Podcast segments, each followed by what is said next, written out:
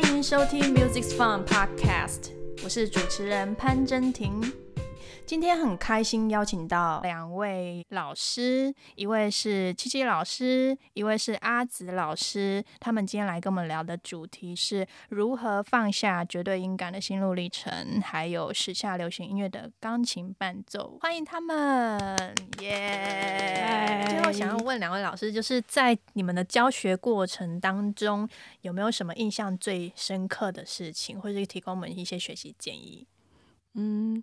我我印象深刻，有一个学生，他从呃一开始来跟我学习的时候，他是完全没有钢琴基础，然后唱歌也五音不全，对，就是他连自己唱不准，他都听不出来。然后我弹钢琴给他弹一个键给他听，他也听不出来他自己弹的准不准。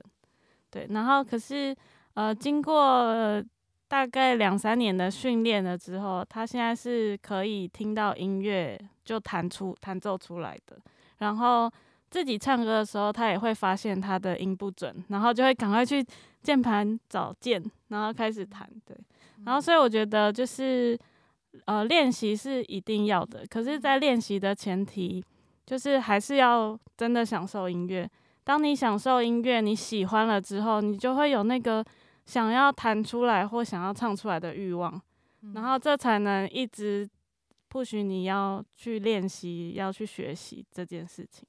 对，然后所以我觉得跟着阿珍老师的学习方式是非常有用的。哇，谢谢！就是一步一步一步来，就是呃，而且是很有逻辑性的学习方式。对。嗯，谢谢。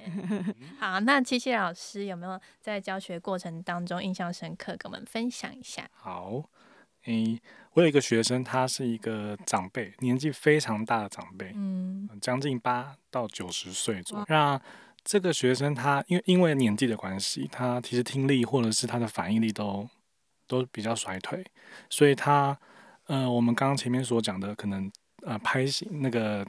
在一个固定的拍子的一个稳定度上面，他他是非常吃力的。嗯，对。那他其但是他他很好学，所以他其实他会投注各各式各样的资源跟专注度去去想办法去把钢琴弹唱这件事情做好。对，那他所以他他就会收集大量的资料。跟不同的影片啊，各很认真。哎，同一首歌，不同的啊，不同的老师、不同的大师，怎么样去呈现这首歌？他会去做很详细的笔记啊，跟整理。对，但是往往是是很混、很混混淆的，因为其实各门各路嘛，就是大家的都会认为怎么样去学一首歌，他所以他到后面其实是很很错乱的。然后呃，一首歌放出来，他可能也不。不知从何听起，嗯嗯啊，怎么样去掌握这首歌？我要用什么样的脉络来来建立我要怎么弹这首歌？嗯，所以就是嗯，随着跟着潘老师，跟着阿正老师的训练，其实就是刚刚跟那个阿志老师讲的一样，因为他是有一个逻辑系统在去认识一首歌，对，所以呃，我自己。因也是因为认同这样的一个方式，所以我才死心塌地的跟着月子方。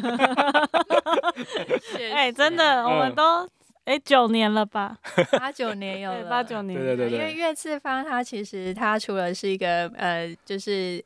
我们 podcast 的名称嘛，Music Fun 的，呃，有点直翻的那种 译音的感觉，然后也是希望就是大家在音乐里面就是很发现它有趣的地方，嗯嗯嗯，对，因为当你越想去发掘它，你其实可以得到的东西很多，但是重点是你要用一个比较有系统的方式，嗯，对，那当然系统可能在一些人的想法看法里面会认为说那。每个人学的步骤都很死，其实不是系统化学习的话，它应该是说它的主轴是不变的。嗯，毕竟你面对的学生不一样，对。那像两位老师的特质也不一样，教学风格也不一样，你们彼此的火花一定也不同。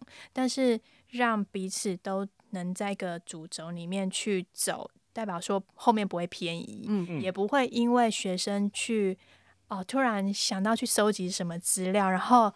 两个人都被带到那一份资料上面，然后要回来的时候，他没有办法再延续他的弹奏逻辑，嗯，他可能就中断了，嗯，对他可能走到那，然后那个那份资料可没有办法带他继续往后面走。是，对，问题会出在这里，所以很建议大家就是呃，可以的话就是来看看这一本书。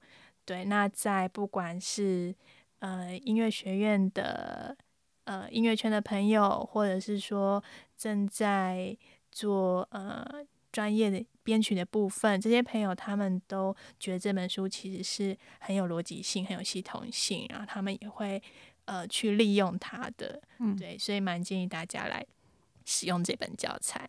嗯，好，嗯，也顺便分享一下建议，就是刚刚说到，就是照着一个逻辑的方式去去认识一首歌很重要。那就是随着呃这个工具书这个教材，那呃想要分享的其实就是你要从一个歌曲的调性、速度等等的一个基础资讯开始，然后慢慢的到呃学生可以从音阶去找到和弦，然后再从和弦去延伸出哦这首歌它它的特殊的亮点在哪里？那每一个和弦怎么样去配置？为什么这样连接？它都有一脉的一个一个去认识的方法。然后到最后一步最重要就是，呃，学生可以去听懂那些呃拍点、鼓点啊啊，吉他刷的和弦的那个位置啊，钢琴的颗粒感啊，这些都是资讯，可以转换成呃呃简单的拍子的的形式，然后呈现在各个段落当中。其实这些东西都会变成很好的一个学生去练习的的工具跟课题作业。对，所以其实刚刚刚刚我所呃分享的这个学生这个长辈，他其实就透过这个练习，我们练过了大概十几二十首，嗯，就是用这样的步骤去去让他去练他的耳朵，嗯，虽然他可能他对于频率上他可能只能抓到比较中高频的声音，但是他可以去听吉他呃跟鼓大小鼓钢琴的相对位置，他我发现他开始会自己可以在听了一两遍之后，他可以先试写出。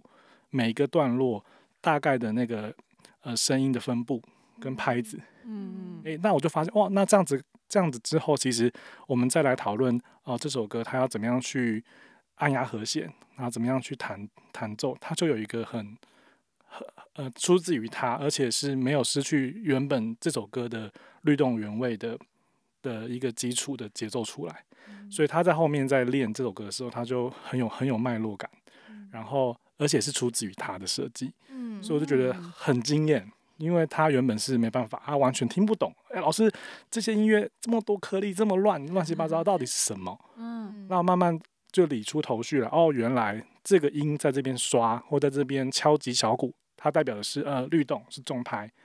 他就知道怎么样去找到这首歌的核心的灵魂的样子。对，那后面我们再谈很多的训练教学，就会很很很。很顺利，对，所以我的建议就是可以学这样像像这个学生一样，他善用工具，善用一些工具，然后去照着这个这个逻辑去认识一首歌，或是认识你想要学的作品，甚至你自己要做创作，嗯，都可以用这样的方式去建构。那所有的乐理都能够被转换成实物上面，怎么样去这被这被执行这件事情，对，就很宝贵，对。嗯嗯，真的，因为其实可能说大家到最后变得很理论派，就是，但是主要还是音乐的本身。嗯，对，所以我觉得学习者他如果可以多听音乐，去推敲音乐。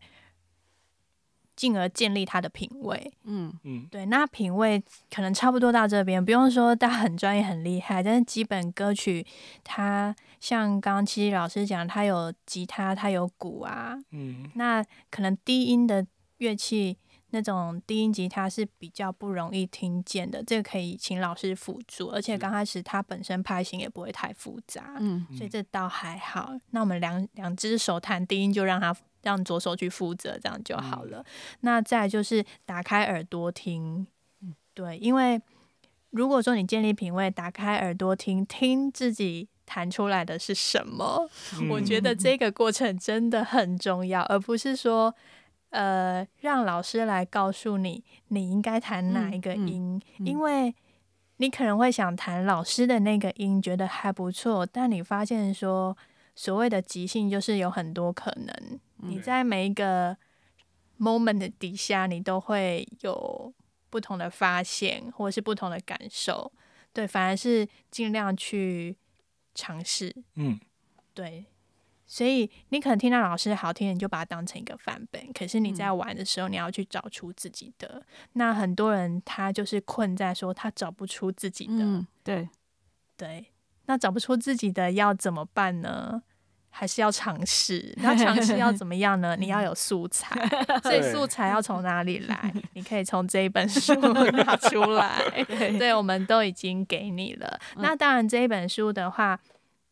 以自学来讲，可能稍微有一点点难度，但有些人可以。如果他有钢琴基础的话，那如果不够的话，就是还是要请你们，呃，就是可以去找找看有没有在使用这一本教材的老师。对，那他如果刚好在使用这本教材的话，我觉得你就可以试着用这个逻辑去学学看。嗯嗯，这样子。好，那今天很谢谢两位老师来我们的 Music Fun Podcast 的节目。那最后有没有还想要宣传的部分呢？宣传没有，没有，是啊。偏差艺术集团，对不对？阿紫老师，对，嗨。然后七七老师是有一个工作室，呃，就就是工作室。好，没有名称吗？没有，七七，这个剪掉，好，剪掉，剪掉，剪掉，好，谢谢，拜拜，拜拜。